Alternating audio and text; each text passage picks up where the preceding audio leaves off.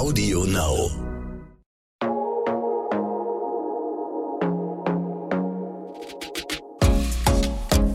Glossip, der Gala Beauty Podcast.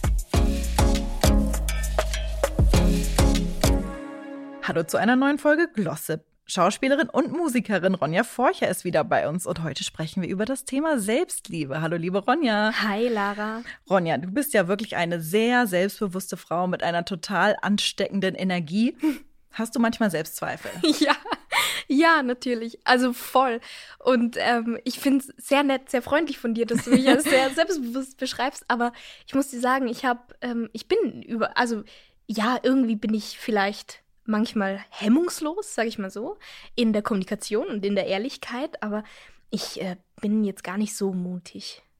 Oder selbstbewusst. Ja, ich okay. weiß nicht. Oder bin ich's? Aber es, es, wirkt anders auf ja, jeden Fall. Stimmt. Wie bist du denn, also wie gelingt es dir denn so im Reinen mit dir zu sein?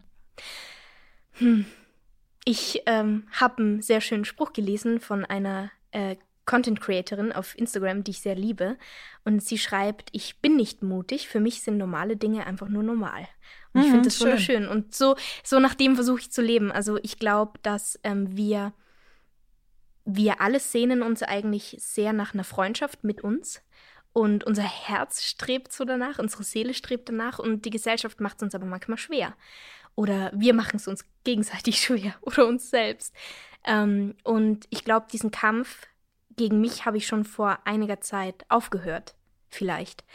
Und ähm, das soll aber nicht heißen, dass ich jeden Morgen voll aufwach und alles ist nur ähm, äh, Sonnenstrahlen und Regenbogen und ich denke mir, boah, ich bin einfach so toll, wie ich bin und, und ich bin ganz präsent und ganz im Moment.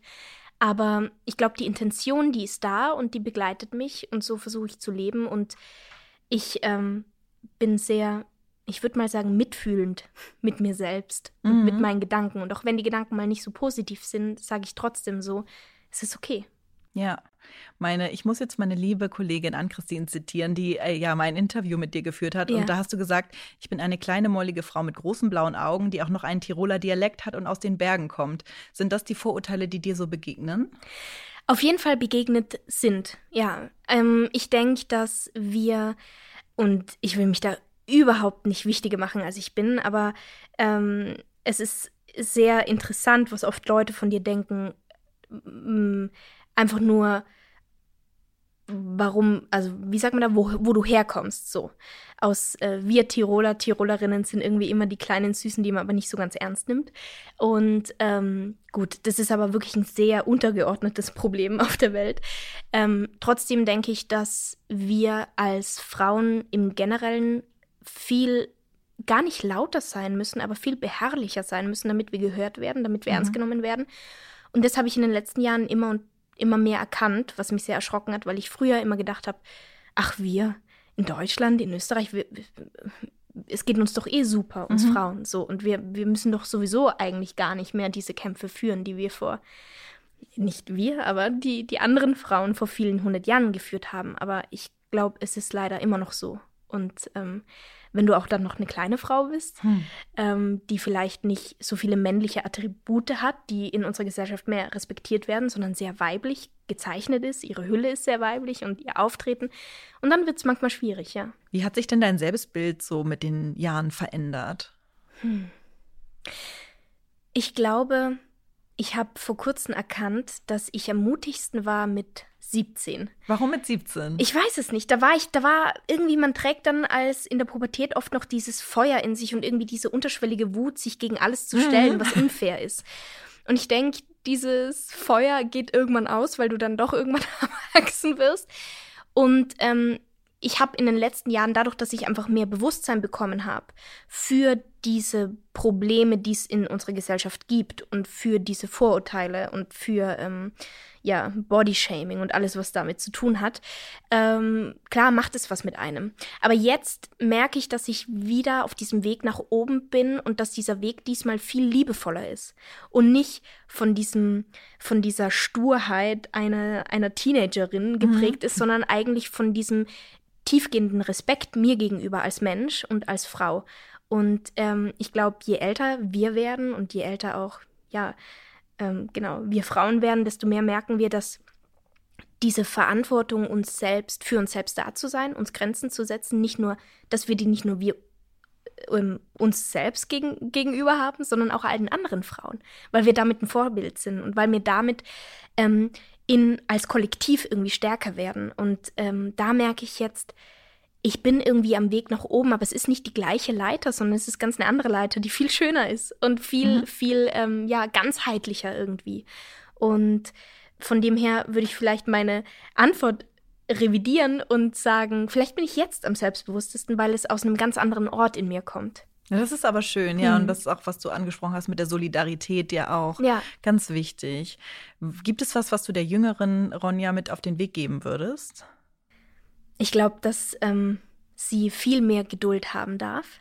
Okay. Und dass sie viel mehr ähm, manchmal durchatmen darf und nicht gleich in die Emotion fallen, sondern auch mal kurz schauen, okay, was macht es denn wirklich mit dir? Und wenn jemand Kritik äußert oder wenn jemand was Doofes schreibt, war früher meine Reaktion oft sehr schnell und sehr kurzfristig. Und jetzt denke ich mir aber, naja, ich bin doch die Herrin meiner Gefühle. Da macht ja nicht ein Kommentar die Tür an meinem Hirn auf und schmeißt die Emotion da rein, sondern ich mache das. Und dass man da kurz innehält und darüber nachdenkt und sich da dann ganz bewusst für etwas entscheidet. Ähm, ja, genau. Wie schaffst du sowas auszuschließen, solche Gedanken oder solche Kommentare?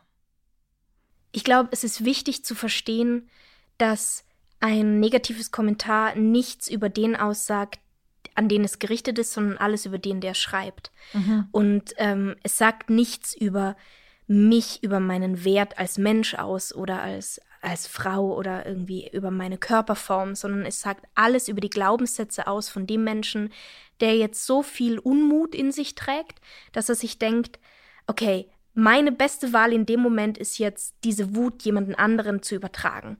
Und ähm, ich glaube, das, auch wenn es überhaupt nicht jedes Mal klappt und auch wenn ich auch ich manchmal heulend am Bett sitze, weil ich irgendwas lese und mir denke, boah, das tut so weh, mhm. das geht so in mein Herz und es tut einfach nur weh, ähm, ist das manchmal sehr hilfreich, wenn man es schafft. Ja. Mhm. Du hast ja auch so den mutigsten Schritt gewagt, was Körperliebe angeht. Du hast dich ja 2017 für den Playboy ausgezogen, mhm. tatsächlich. Wie kam das? Oder wie, wie hast du die Entscheidung getroffen? Oh, das war eine richtig lange Entscheidung, Lara, Wirklich? das muss ich dir sagen. Ich habe ich hab den Anruf bekommen im Januar 2016. Wow. Okay. So lange Zeit. Genau, da hat Playboy angerufen und hat gefragt, ja, sie hätten mich gerne am Cover. Und am Anfang habe ich gedacht, das ist ein Scherz, so ein Telefonscherz. und dann, wo mir klar wurde, nee, nee, das ist wirklich Playboy Germany, ähm, habe ich, hab ich gesagt, gut, ich, ich werde euch meine Entscheidung mitteilen, aber ich brauche sechs Monate Zeit. Okay. Und haben sie auch erstmal so, okay. Gut, Warum sechs Monate? Wenn du sechs Monate brauchst. Ich glaube, weil du eine weil du so eine Entscheidung nie aus einem Impuls mhm. heraus treffen solltest. Du, da, du darfst sie nie aus einer Angst heraus ablehnen, du darfst jetzt aber nie aus einer aus einem geschmeichelt sein, dass sie dich jetzt fragen, auch annehmen, ja. weil dann dieses Gefühl vergeht. Und da habe ich mir gedacht, sechs Monate ist eine lange Zeit, da gibt es viele Ups und Downs und innerhalb diesen sechs Monaten habe ich mich auch für alles, also habe ich mich mal dazu entschieden, zuzusagen, dann wieder abzusagen, dann wieder zu und dann nein, nein, ganz sicher ab. Und dann okay. habe ich aber ähm, irgendwann mal mich selber im Spiegel angeschaut, nackt, und habe gesagt, schau mal, das bin ich. Und beim Playboy kann nichts versteckt werden. Mhm. Und ähm, ich glaube, ich will genau das ausstrahlen und ich will genau das sagen. Und ich will mit meiner Größe, äh, Kleidergröße, ich weiß nicht, was die damals war, aber sie war mehr als der Durchschnitt, sage ich jetzt mal, so wie jetzt auch noch. Und ich habe mir gedacht, und ich will, dass so ein Körper auch ähm, einen Platz bekommt mhm. Am Playboy. Und ich will, dass so ein Körper und so eine Körperform wie ich auch repräsentiert wird. Als etwas wunderbar, wunderschönes, was ähm, Vollständiges, was Erotisches auch. Und ähm, deswegen habe ich dann zugesagt. Und es war diese drei Tage, dieses Shooting in Südfrankreich, war wirklich was, was ich einfach nicht vergessen werde. Würdest du es wieder machen? Ich glaube, würde ich nochmal zurückgehen, würde ich die gleiche Entscheidung mhm. treffen. Würden Sie mich jetzt aber nochmal fragen, würde ich sagen, nein, danke, ich habe es erlebt okay. und es war wundervoll, aber es geht mir dann nicht um eine äh, mehrfache Bestätigung, sondern dieser Prozess des Entscheidens hat mir persönlich so viel gelehrt ich habe das jetzt schon, ich weiß das jetzt schon, ich muss es nicht nochmal machen. Das heißt, du würdest es auch als total ja positives Erlebnis auch für deine, für Selbstliebe, für ja. Akzeptanz auch noch weiter verbuchen. Auf jeden Fall. Und okay. das Interessante ist, es ist ja, und da muss man ja auch nicht lügen, es ist ein Magazin wahrscheinlich zum Großteil für Männer. Und es ist auch ein Magazin, das Frauenkörper oft sehr als Objekt darstellt und als etwas, was einem Mann gehört. Und es steht auch oben Playboy, alles, was Männer wollen. So. und hinten noch die Autowerbung oder die Rolex-Werbung. Aber gleichzeitig hat, obwohl es in diesem Rahmen war, das für mich etwas total ähm, also für mich war dieser Prozess total emanzipierend, was ganz ja eigenartig ist, weil es ja absurd ist, weil ich, weil ich da ähm, einem, einem System mich angeschlossen habe, das ja vielleicht eigentlich das Gegenteil bewirkt für Frauen. Ich weiß es ja. nicht. Aber für mich war es total, was mich total gestärkt hat und was mir unfassbar viel Selbstvertrauen und Selbstbestimmung als Frau geschenkt hat. Oder ich habe sie mir geschenkt durch diese Entscheidung und durch diesen Mut. Ja. Und ähm, ja, es ist sehr, sehr lustig, wenn ich jetzt im Nachhinein drüber nachdenke. Ja. Wie würdest du denn sagen, beweist du dir heute ähm, ja deine Selbstliebe? Gibt es da Rituale? Weil mhm. du hast gesagt, den Playboy würdest du jetzt heute nicht mehr machen, mhm. aber gibt es was anderes, was, was dir einen ähnlichen Boost gibt? Ähm, das Schönste, was du machen kannst, ist immer für dich da zu sein.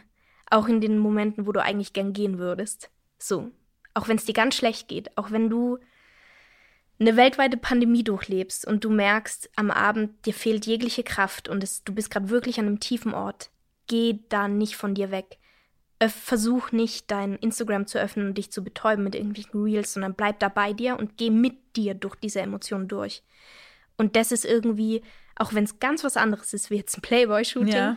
etwas, was mich zurzeit unfassbar stärkt und was was mir zeigt, dass ich immer für mich da bin. Ja, ich glaube, das fällt halt vielen auch so schwer, sich so dem selber zu stellen, mhm. einfach, weil das so brutal ist. Ähm, es ist halt viel leichter, sich zu betäuben oder abzulenken und ja. woanders hinzugucken, als in sich reinzugucken. Ja, boah, das ist echt manchmal, es macht einem richtig Angst, da mhm. mal so in sich reinzuschauen. Aber ich glaube, wenn man diesen Weg durchgeht, ähm, hat man so viel dann dadurch gelernt und gibt es einem so viel, ja. Aber wie hältst du das durch? Einfach mit dem Ziel vor Augen dann, dass du weißt, dass am Ende wird es sich lohnen, weil, wie du schon sagst, es tut ja manchmal einfach auch weh. Ja. Ich glaube, ich halte es durch, weil ich es mir wert bin. Was aber überhaupt nicht bedeutet, dass Menschen, die das gerade nicht schaffen oder wenn ich es mal nicht schaffe, dass die dann im Moment ihre eigene Wertigkeit nicht erkennen. Man darf da auch überhaupt nicht so streng mit sich sein. Ich glaube, Druck hat bei der Selbstliebe und Selbstakzeptanz überhaupt nichts verloren. Ähm, aber ich glaube, man hält es durch oder ich halte es durch, weil ich merke, dass ich, ich, diese Seele und dieser Geist und dieser Körper, das ist der einzige den ich jetzt in diesem Leben habe. Mhm. Und ich will mich bestmöglichst darum kümmern. Und auch wenn es manchmal ist, ich kümmere mich in der Form, dass ich mir eine Pizza bestelle und einfach nur Family Guy schaue auf der Couch. Ja. Ist auch ein super, super Selbstoptimierungsprozess manchmal an manchen Tagen. Aber ich glaube, da ist es immer wichtig, ehrlich mit sich zu sein und keine Angst vor sich selber zu haben und vor allem keine Angst vor seinen Gefühlen. Ja, Ronja, wir sind auch schon wieder am Schluss an, angekommen. Wir spielen noch wieder ein kleines Spiel und zwar Dinge, die dein Leben in Bezug auf Selbstliebe leichter machen. Ja. Kannst du konkret Dinge nennen? Mm, ich würde Podcast gern sagen. Okay. Ist das ein Ding? Ja. Ich, es gibt wundervolle Podcasts und es gibt einen Podcast von ähm, Charlotte Kurt, Fette Gedanken, den ich sehr liebe. Äh, der hat mir sehr viel geholfen und ja, andere inspirierende Frauen, die ihre Ideen und Gedanken mit uns teilen. Das ist ein Ding. Okay. Ja, das ist doch schon mal gut. Noch irgendwas, was dir einfällt? Ich glaube, ähm, schöne Kleidung. Das klingt total oberflächlich, aber einfach mal sich sein Lieblingspulli anzuziehen. Ich habe heute meinen Lieblingspulli an und der macht nicht so viel her, aber der ist vintage und selber genäht und Ach, ich finde den cool. super. Und ähm, und einfach sich so mal das anzuziehen und sich selber so zu feiern und sich einfach mal geil zu fühlen. Ja, so, genau. Einfach sich mal so richtig geil fühlen. Und das ähm, bringt auch voll viel. Mhm. Und das dritte ist für mich auf jeden Fall ähm, die Natur. Wenn man mal irgendwie draußen ist und weg von der Stadt und weg von den Stimmen, kann man sich selber mal wieder hören und kann man auch mhm. wieder mal atmen. Und ähm, das ist so heilsam. Und ich glaube, die Welt bietet uns so viel Liebe, die überschüttet. Das ist, da ist eine Vielfalt von positiven Gefühlen und Liebe da für uns. Wir müssen sie nur nehmen und uns auch ähm, sozusagen erlauben, sie zu fühlen. Das ist ein schönes Schlusswort. Danke, hm. liebe Ronja, dass du wieder bei uns warst. Danke. Wir hören uns nächste Woche und genau bis dahin. Tschüss. Glossip, der Gala Beauty Podcast.